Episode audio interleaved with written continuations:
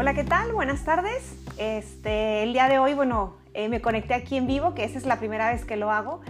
Y pues verán, estoy ahora en mi casa, por una disculpa si de repente escuchan algún ruido de alguna cosa y, o, más sonido o algo. Pero bueno, el día de hoy quise combinar un poco el podcast para toda aquella gente que pues no, no, está tan familiarizada con esas técnicas o con, con esas aplicaciones. Y pues la idea es dar, comentarles un poco sobre este tema que es qué hacer si les tocó cerrar su consultorio psicológico por cuestiones del, coronavirus. Habemos muchos psicólogos que dependemos de pues ese tipo de consultas, ¿no? Y que nuestra entrada principal o la de muchos otros es a través de las consultas y de lo que trabajamos. Y un poco esta problemática fue a partir de la semana pasada por colegas que están en España, que ellos están un poco más adelantados en cuanto a la contingencia y platicando con ellos de gente que no tiene otro tipo de ingreso, que no trabaja en instituciones públicas, no, dan, no trabajan en hospitales privados, no dan clases, no nada, y su 100% del ingreso es de la consulta. Y un poco desde la semana pasada, pues viendo con ellos esta, pues esta problemática y pues las cosas que, que vivimos nosotros como psicólogos y platicando un poco con ellos, pues surgió esta idea. Hace poco también, si quieren, escúchenlo, eh, escuchen a Neopraxis. Ellos hicieron una transmisión también en vivo similar. De hecho, de ellos me copié la idea. Creo que los voy a aterrizar un poco diferente y les cuento un poco el panorama, ¿no? Muchos psicólogos clínicos, al igual que muchos psiquiatras, eh, están viendo opciones ante esta contingencia, ante estas recomendaciones de no salir de casa, pues ellos están haciendo la opción de, de ver consultas a distancia, ¿no? Sin embargo, creo que muchas de las cosas que hemos visto y hemos platicado, yo por ejemplo comparto el consultorio con puros eh, psiquiatras y psicólogos clínicos, eh, esta situación no es igual para todos, ¿no? Creo que es diferente con los neuropsicólogos porque nosotros no podemos ver en línea a un paciente ni rehabilitarle el lenguaje tan fácil en línea a distancia no podemos rehabilitar la, escritura, las praxias, hay muchas cosas que no se pueden hacer, hay mucho material didáctico que nosotros usamos en el día a día que pues en la distancia no está tan fácil. Sin embargo, pues creo que se me ocurren aquí algunas opciones o algunas cosas, ¿no? Este, vean como quiera esa transmisión de Neopraxis, creo que vale muchísimo la pena. Cintia es una gran amiga, ya sabe, una excelente colega y, este, bueno, pues ahí pueden ver como más ideas y sobre todo si tenemos ahorita mucho tiempo libre, pues yo creo que este, no va a estar de más. Lo primero que quiero decirles es que no están solos. Habemos muchos psicólogos en esa situación que a lo mejor en España ya lo tuvieron que hacer, nosotros en México estamos empezando a hacerlo o estamos empezando a notar la reducción en las consultas o inclusive estamos empezando a recomendar eh, que los pacientes no vengan a vernos, ¿no? Por, pues para que se cuiden. Yo, por ejemplo, veo casi todos mis pacientes son em, adultos mayores o en su mayoría, pues entonces la recomendación es que no vengan a vernos, ¿no? Sin embargo, creo que hay algunas cosas que podemos hacer. Primero que nada, algunas de las cosas que saqué de, esa transmisión de Neopraxis, se las comento, es, bueno, pasar todas las consultas en línea. Sé que es difícil, que no siempre se puede, que no todos los pacientes quieren, que a lo mejor pues en la casa tenemos niños, el perro, compartimos con roomies y no se puede hacerlo en línea, pero bueno, es una opción. La opción que nosotros estamos utilizando es utilizar plataformas online. Hay una plataforma que usamos, búsquenla, eh, pidan información, se llama Goodman Neuropersonal Trainer, es una plataforma muy fácil de usar, eh, nos ha ido muy bien con los pacientes, eh, hemos tenido muy buena retroalimentación, sin embargo no todos los pacientes quieren usarla. porque no les gusta la tecnología? Porque no están acostumbrados, porque no tienen computadora en casa o no tienen suficiente internet o porque dicen, no, pues X, dos semanas, descanso, ya te veo después en dos semanas, ¿no? Y, y no está tan fácil como quieran, ¿no? Al menos no al principio. Hay otros colegas que están buscando la opción de dejar tareas en casa y pues medio darle seguimiento a distancia por WhatsApp y eso también es opción. Si ustedes pueden, si creen que sus pacientes lo aceptarían, si pueden mandarles tareas por correo y las pueden imprimir, también es opción. Eh, hay gente que también va a reponer sesiones después para no perder esos ingresos. También, si los pacientes quieren, si tienen ustedes el tiempo para meterlos ahí y reponer las sesiones, también es una buena opción. O al menos aquí en México, sé que en España y a lo mejor en otros países ya no se puede, ya no pueden salir. En México todavía podemos salir, para bien o para mal. y algunos colegas tienen la opción de dar terapias a domicilio o están viendo las opciones de ir a domicilio, a lo mejor con menos cantidad de pacientes que otros, pero bueno, también es una opción. Creo que lo principal ahorita no es es que se nos cierre el mundo, tampoco criticar al otro. Si ustedes ven que su colega está haciendo terapias a domicilio y ustedes dicen, ay, qué mal, nada que ver, se pierde la privacidad, creo que no hay que criticarnos. Estamos en situaciones diferentes, cada uno, hay que respetar este, hay que respetar la situación económica en la que esté cada quien, la forma de trabajar de cada quien, hay que apoyarnos entre nosotros y más porque de verdad habemos muchos que estamos en esa situación para que ustedes no se sientan mal o sientan que son los únicos o sientan que se van a morir de hambre este mes ni nada. La verdad es que habemos muchos que estamos así y la idea es pues darles recomendaciones para pues para que tengan algo que hacer eh, en estas semanas o en estos días y nosotros que no sabemos hasta cuándo terminará, pues también tener opciones y, no aburrirnos, ¿no? no fastidiarnos. Y bueno, eso, eso es súper importante, que se vayan con la idea de que no están solos. ¿Qué es lo primero que les recomendaría? Siéntense y hagan números. ¿Qué significa eso? De repente nos entra el pánico de me están cancelando, ya no van a ir, no sé hasta cuándo va a ser y tengo que pagar un montón de cosas. Y a veces es más el pánico generado ante la incertidumbre, que eso es un sentimiento horrible, que es más, mucho más el miedo que, la realidad. Entonces mi recomendación sería que primero calculen los gastos fijos que ustedes tienen. Mm, pues independientemente de los gastos personales, también calcúlenlos, pero calculen los gastos fijos. Eh, bueno, un saludo ahí a, Laura Bringas, un saludo, este, qué bueno que nos están viendo, espero que, cualquier duda, cualquier comentario esté nos esté escribiendo. Y bueno, les decía, calculen los gastos fijos. Nosotros, por ejemplo, tenemos que pagar renta al consultorio, pagarle al asistente, pagar servicio de teléfono, luz, gas, este, el seguro social del asistente y esas cosas, estemos o no en contingencia, veamos pacientes o no, se tienen que hacer. Y es bueno calcularlo, es bueno saber qué tanto tenemos que pagar tanto del consultorio, cosas propias del consultorio, como cosas, gastos personales que no se van a posponer. Entonces es bueno saberlo. Por otro lado, intenten hacer un inventario de los gastos que ustedes puedan reducir, que a lo mejor digan, bueno, es que he estado sacando un montón de copias, bueno, a lo mejor voy a intentar reciclar hojas o, entonces usar más ejercicios didácticos para no tener que estar usando tantas hojas, no sé, alguna cosa que ustedes puedan saber, este, puedan imaginarse qué cosas pueden reducir. Y obviamente hagan la lista de todas las cosas o todos los gastos que ustedes pueden quitar o, deshacerse de ellos por lo pronto en lo que retoman otra vez como su estabilidad y su economía. Creo que eso es lo principal. Ya una vez que tengan los números, van a poder ver las cosas un poco más realistas, desde que van a necesitar trabajar más, entonces para que le echen ganas, o para decir, bueno, sí la libro, tengo ahorros, entonces sí puedo respirar, entonces ya no me agobio tanto, ¿no? Y después les voy a recomendar algunas cosas. Eh, la idea es darles recomendaciones de las cosas que yo hago o yo planeo hacer para ver si ustedes les sirven. Pero antes de eso, primero, pues yo creo que son recomendaciones que han estado publicando en muchos otros lugares, que son típicas para cualquier persona, que es tener una rutina y designar horas para trabajo de su consultorio, para trabajo de cuestiones clínicas. Por ejemplo, si ustedes van a estar en casa, ya no van a salir o están en países donde ya no se puede salir, creo que una buena recomendación sería que a pesar de que tengan niños y que tengan que cocinar y limpiar y todo eso, designen unas horas, a lo mejor no un horario fijo si ustedes no quieren, pero sí designen unas horas para trabajar sobre cosas del consultorio, ya sea una hora diaria, dos horas diarias, tres horas, lo que ustedes crean, pero para trabajar sobre cosas que le van a servir. A lo mejor no estar con el paciente frente a frente si es que no tiene ningún paciente que puedan ver, pero sí va a haber mucho trabajo administrativo que ahorita les doy algunas ideas de cosas que pueden avanzar para que no sientan que se están volviendo locos.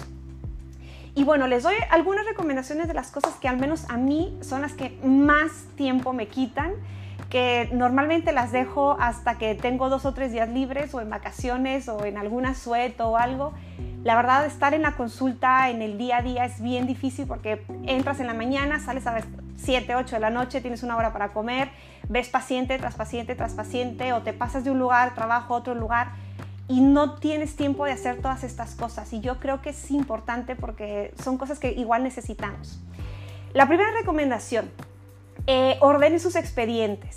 Si son super TOC, Yo sí soy muy TOC, entonces sí los tengo muy ordenados, pero como quiera no falta que a lo mejor no tengas pues todo por fechas, a lo mejor los ejercicios por fechas o que todos tengan su historia clínica eh, actualicen las notas de evolución. Tenemos que estar escribiendo seguido notas de evolución, entonces actualícenlas, llénenlas, llénenlos, porque a veces ponemos ejercicios y ni les ponemos el nombre del paciente ni la fecha en la que lo hicimos. Bueno, estandarícenlo, háganlo todo bien, ordenado, bonito, que tenga estructura.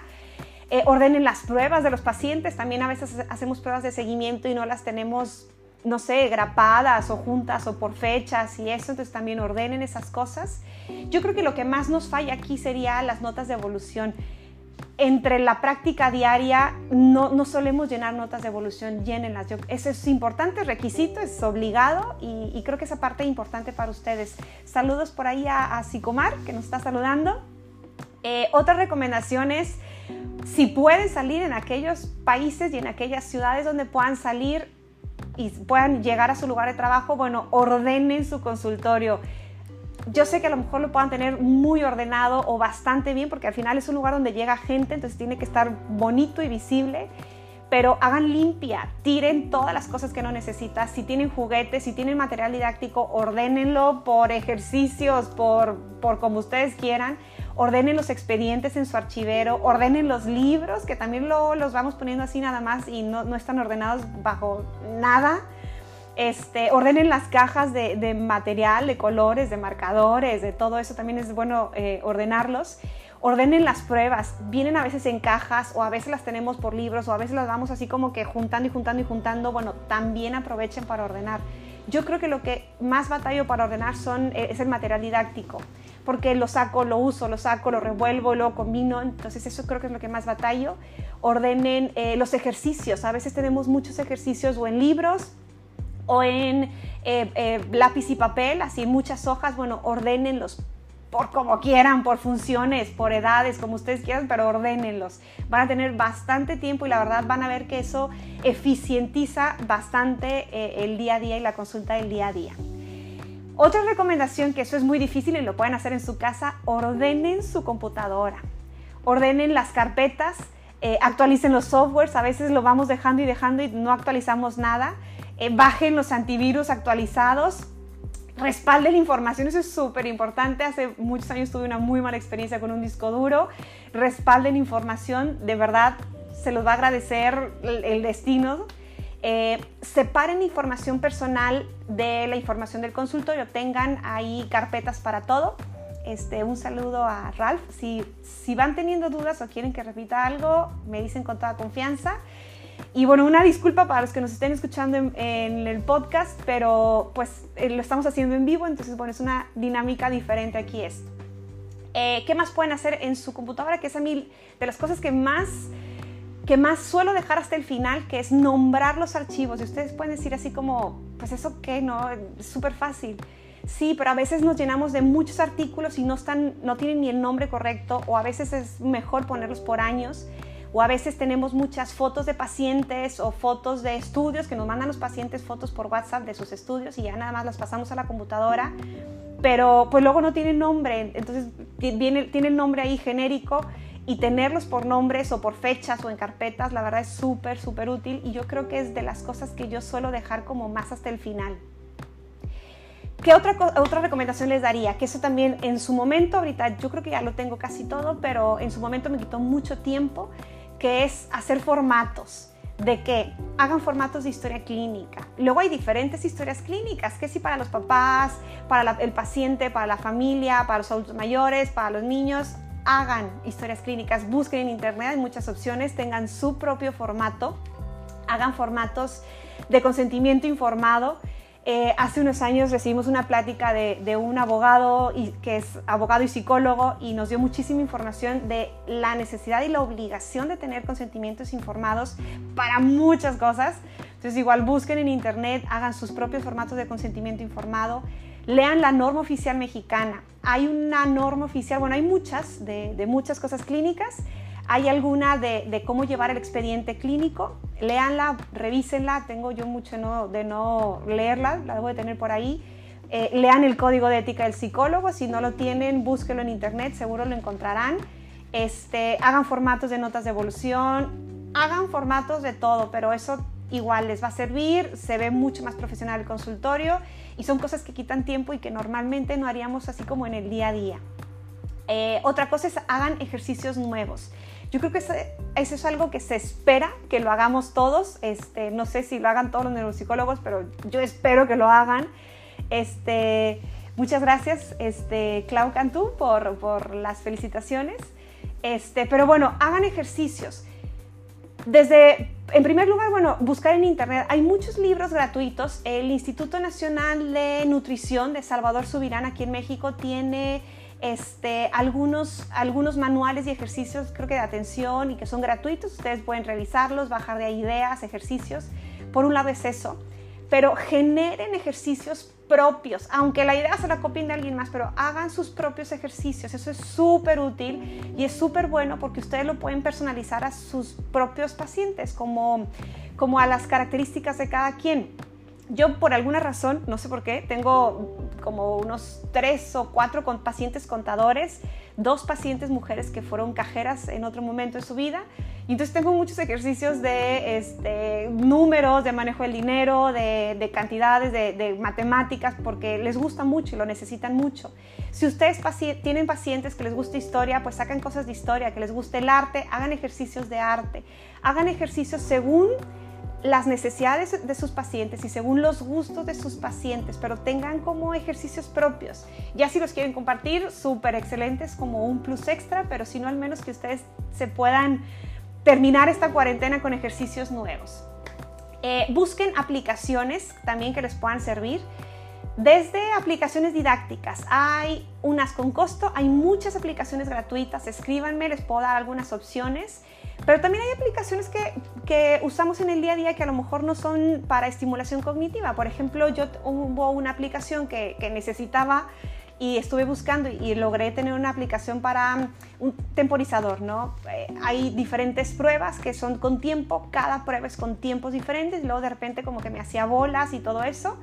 Y entonces esa aplicación podías ponerle tú un temporizador propio para cada prueba con la etiqueta, con el tiempo y entonces ya nada más seleccionas el nombre y tienes el temporizador. ¿no? Es una tontería, pero me eh, solucionó mucho la vida. Eh, muchas gracias Rosa por los comentarios. Eh, busquen también aplicaciones, por ejemplo, para grabar la voz, para grabar videos, para conectarse con otros pacientes. Hay gente que no le gusta conectarse mediante WhatsApp, prefiere Telegram, prefiere Zoom. Este, no sé, hay muchas aplicaciones para muchísimas cosas. Hay aplicaciones inclusive para em, las finanzas personales y si ustedes necesitan una aplicación para sus gastos del consultorio y todo eso, bueno, busquen aplicaciones inclusive para eso. Y obviamente, bueno, búsquenlas, jueguen un poquito con ellas, véanlas cálenlas y, ya van a ver como la mejor aplicación. Hagan bases de datos. En su momento hice una base de datos de todos los pacientes que tenía, eso fue hace como unos cuatro años, me llevó muchísimo tiempo, yo creo que un par de meses hacerlo, tenía ya muchos pacientes que, que tenía. Este, ah, saludos a Anzola, eh, eh, desde, hasta Colombia, bueno, saludos aquí desde Monterrey, espero que no estén tan mal nosotros espero que tampoco estemos tan mal, pero bueno, saludos hasta allá, hasta Colombia. Y bueno, les decía, llevar, hacer una base de datos para el paciente, para todos los pacientes que han visto, es súper tardado si se esperan mucho. Y la verdad es que eficientiza mucho. ¿Por qué? Porque luego puede ser dos o tres años después que ustedes ven a un paciente, les marca un paciente, les dice, ay, doctora, ¿te acuerdas de mí? Y claro que no nos acordamos, entonces hay que buscar y pónganle ahí los datos sociodemográficos, el diagnóstico, en qué fecha vino, qué pasó con él después, cuándo dejó de venir, no sé, como las características básicas, van a ver que les va a ser de mucha utilidad. Hagan bases de datos de las pruebas que están aplicando también. ¿Por qué? Porque eso les puede servir después para hacer investigación. Entonces ustedes ponen todos los pacientes con todas las pruebas, los números y ya tienen una tabla donde pueden sacar información cuando junten 30 pacientes y eso estaría excelente. Saludos a Vane Carranza, saludos hasta Argentina. Este, y otra recomendación es que con eso, con las bases de datos que ustedes hagan, hagan estadísticas y entonces ustedes pueden saber, no, pues fíjate que últimamente me han estado llegando muchos pacientes con dislexia o pues normalmente entre noviembre y diciembre me llegan muchos pacientes este, para cirugía, para evaluación previa a cirugía. O no sé, ustedes saquen eh, de ahí toda la información, hagan sus propias estadísticas, su propio marketing, su propio este, pues sondeo de su propio mercado y van a ver que les puede, les puede servir bastante. ¿Qué otra recomendación? Todo lo han dicho todo el mundo, eso va para todo el mundo, pero yo creo que se las hago así como mucho hincapié. No sé si han visto, eh, leer me gusta muchísimo, entonces lean. Todos nosotros tenemos libros ahí que hemos comprado en un congreso, que hemos ido a la librería y vimos un libro súper padre que estaba en oferta que estaba súper caro y que estaba súper padre, lo compramos y por supuesto que no lo leímos, o leímos un capítulo que era el que nos interesaba, o lo empezamos a leer y no lo terminamos. Bueno, lean esos libros, no compren libros nuevos ya. Lean esos libros que ustedes tienen de temas interesantes. Todos tenemos libros en PDF que jamás hemos leído. Lean esos libros en PDF que tienen ustedes por ahí. Otra recomendación es que lean, que eso es pues bastante obvio últimamente, lean artículos científicos ustedes pueden decir, bueno, ¿y de qué leo? De los temas que ustedes tengan más. Si ustedes dicen, bueno, es que últimamente tengo más eh, déficit de atención, busquen los últimos artículos de déficit de atención, los más recientes, los más actuales, y léanlos, actualícense, busquen información. Y ya de paso, hagan un Insta Story como este y denos su opinión, compártanla y digan, miren, encontré este artículo, tenía esta cosa, estaba súper bien, se los comparto, pongan el nombre del artículo. La verdad es que hay muchas cosas que podemos hacer. Y otra cosa que también este, les recomendaría que leyeran, esa es una recomendación que la vi en un libro hace tiempo, de releer los manuales de las pruebas. Porque a veces decimos de, bueno, es que esa prueba ya me la sé, o sea, me tengo de memoria eh, el Stroop y ya, ya sé cómo aplicarlo. Bueno, si tienen el manual, revisen otra vez, porque a veces salen cosas que no nos habíamos dado cuenta o que lo, mm, pues no que lo estamos aplicando mal, pero que a lo mejor un detalle, una cosa que, no, no, nos acordamos. Entonces, releer las mismas pruebas, la verdad es que nos puede servir y nos puede ser de mucha utilidad. Ahora, tomen cursos en línea, que yo creo que eso es algo obvio que todo el mundo ya tenía en mente. Bueno, tomen cursos en línea. Hay certificaciones que son necesarias. Por ejemplo, está la certificación del MOCA, que eso la, da el, el, instituto, la página oficial del MOCA en Canadá. Ustedes la toman en línea, ven todos los cursos, se chutan todos los videos, leen todo y al final presentan el examen y están certificados. Ese tiene costo. Hay algunos otros cursos de los institutos mexicanos que son gratuitos. Este, busquen cursos en línea desde gratuitos hasta con costo y ya ustedes valoran si les conviene o no. Y no tiene que ser solamente de, de áreas eh, de psicología busquen cursos de finanzas, de cómo ser emprendedores, de marketing, del SAT. Hay muchos cursos del SAT. El SAT, para los que sean de otros países, es como este, los impuestos, la Secretaría de Hacienda. Hay muchos cursos de eso. Busquen cursos de facturación, busquen cursos de, marketing, de cómo hacer sus redes sociales. Este, no sé, hay muchos cursos que les pueden, puede servir para el día a día, que los pueden tomar y hay, muchos de ellos son gratuitos. Hay algunas plataformas como Doméstica, Udemy, que esos cobran, pero suelen ser eh, baratos la mayoría de ellos, pero igual, busquen. Escuchen podcasts los que no saben el podcast que nosotros tenemos, se los podemos enseñar después, luego lo publicamos, pregúntenos, véanlo ahí en las historias de Instagram. Vean podcasts nuevos, si quieren que les recomiende algunos podcasts. Hay unos que no son buenos, hay otros que sí, hay de áreas de la psicología, hay de temas afines, hay de emprendedores, de liderazgo, de cómo hacer ahorros, de tus fondos para el retiro, hay de muchas cosas de la vida adulta que a lo mejor ustedes les pueden servir, que no tiene que ser necesariamente psicología. Y la otra cosa además de tomar cursos es hacer cursos. Háganlos. Si ustedes han dicho, bueno, es que siempre quise hacer un curso o un taller de memoria, siempre quise hacer un curso de la aplicación de esta prueba, háganlos. O un curso de dislexia y tengo material, háganlos. Hacer el contenido de un curso es súper tardado, la verdad es, se lleva muchísimo tiempo en sentarte, escribir, ver, hacer las diapositivas necesitan demasiado tiempo y ahora lo tienen, entonces hagan cursos. Eh, ya sea que sea un curso presencial, que a lo mejor lo van a dar en 3, 4, 5 meses, o en cursos en línea. Y para cursos en línea necesitan capacitarse en los MOOCs, en las diferentes plataformas. Entonces vean, vean las diferentes plataformas, este, chequen si les conviene, hagan el contenido hagan la ficha técnica del curso, por ejemplo, a quién va dirigido, cuánto va a durar, cuánto voy a cobrar, que eso también pues amerita mucho tiempo de, estarle dando una pensada. Hagan investigación también. Creo que tienen ahorita muchísimo tiempo de pensar qué quieren hacer. No tienen que trabajar en un instituto público, ni privado, ni, educativo, ni, ni, en ninguna escuela. Nosotros trabajamos de forma eh, privada, de forma eh, independiente. Obviamente la investigación que hacemos es mucho más pequeña, es muy sencilla, no son así como de 400 personas porque todos los recursos físicos, materiales, de tiempo, de dinero y de todo, pues lo hacemos nosotros y, corre por nuestra cuenta. Nosotros conseguimos a los participantes, nosotros aplicamos la prueba, hacemos todo. Entonces tenemos un grupo de, colegas de diferentes partes que nos apoyamos para hacer diferentes tipos de investigación. Entonces, bueno, planeen alguna investigación que quieran hacer chiquita, muy sencilla. Normalmente quita mucho tiempo porque tienen que hacer un anteproyecto, que suele ser chiquito, tampoco tiene que ser tanto, pero en el anteproyecto pues tienen que pensar y para poderlo hacer tienen que leer, tienen que buscar artículos y tienen que sentarse a escribir un poquito y entonces bueno, quita mucho tiempo y es algo que no solemos hacer en la práctica clínica porque no tenemos tiempo y ahorita ustedes lo tienen de más. Entonces esa sería otra recomendación.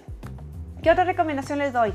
Ingresen al mundo del marketing, eh, hagan sus perfiles en las redes sociales, sus perfiles eh, profesionales, hagan su página de internet. Hay últimamente muchos, eh, muchas plataformas donde lo pueden hacer ustedes, no necesitan contratar a alguien. Y si quieren contratar a alguien, está bien, pero tienen que sentarse a hacer su contenido. Y la verdad es que eso es difícil y pues para variar quita tiempo y ahorita lo tienen. ¿Qué otra cosa les recomiendo? Bueno, dense de alta en ResearchGate. Si es algo que a ustedes les gusta, que les gusta la investigación, es un, como un LinkedIn, pero de investigación. Ahí pueden encontrar muchos artículos. Y bueno, dense de alta en las redes sociales, eh, hagan perfiles profesionales, compartan información, busquen información. Ahorita vamos a tener mucho tiempo, la verdad el único recurso que tenemos ahorita es el Internet.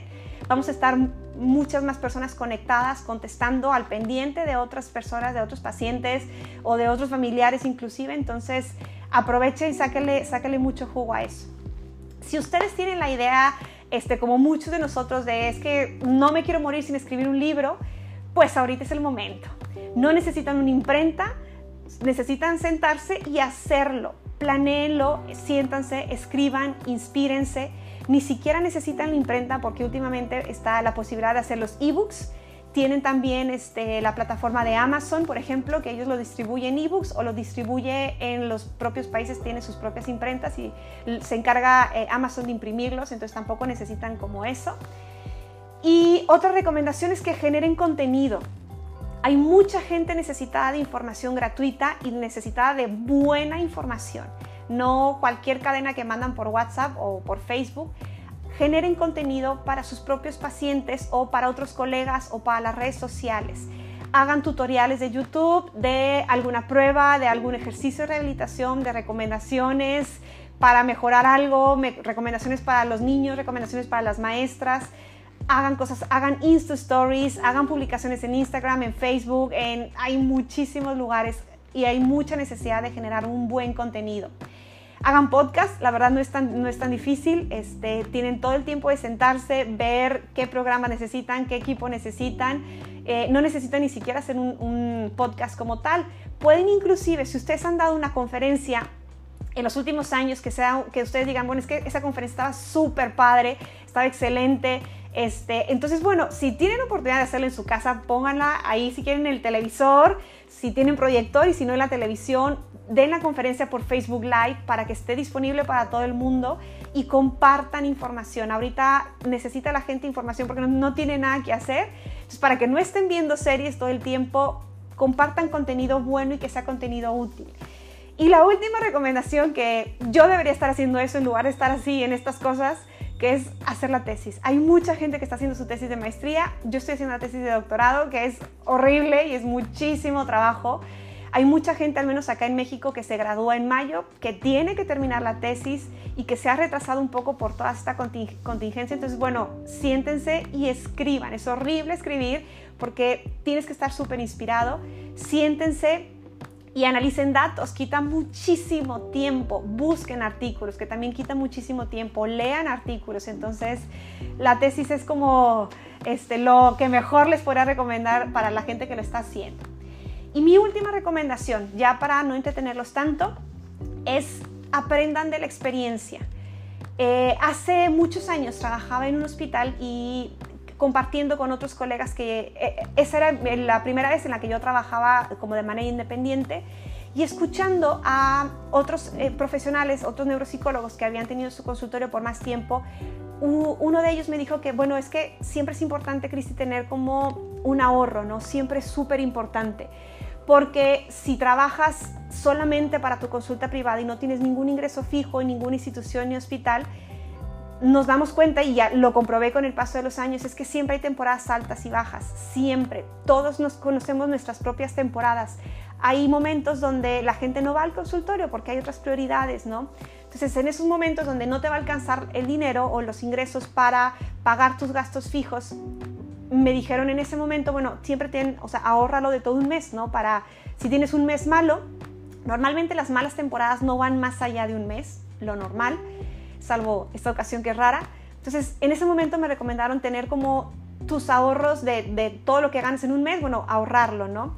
Las recomendaciones que yo he visto que hace la gente de economía y de finanzas es ahorrar todo lo que ganas en un mes, bueno, de dos meses, tener que tengas ahorros para mínimo sobrevivir dos meses sin ningún tipo de ingreso.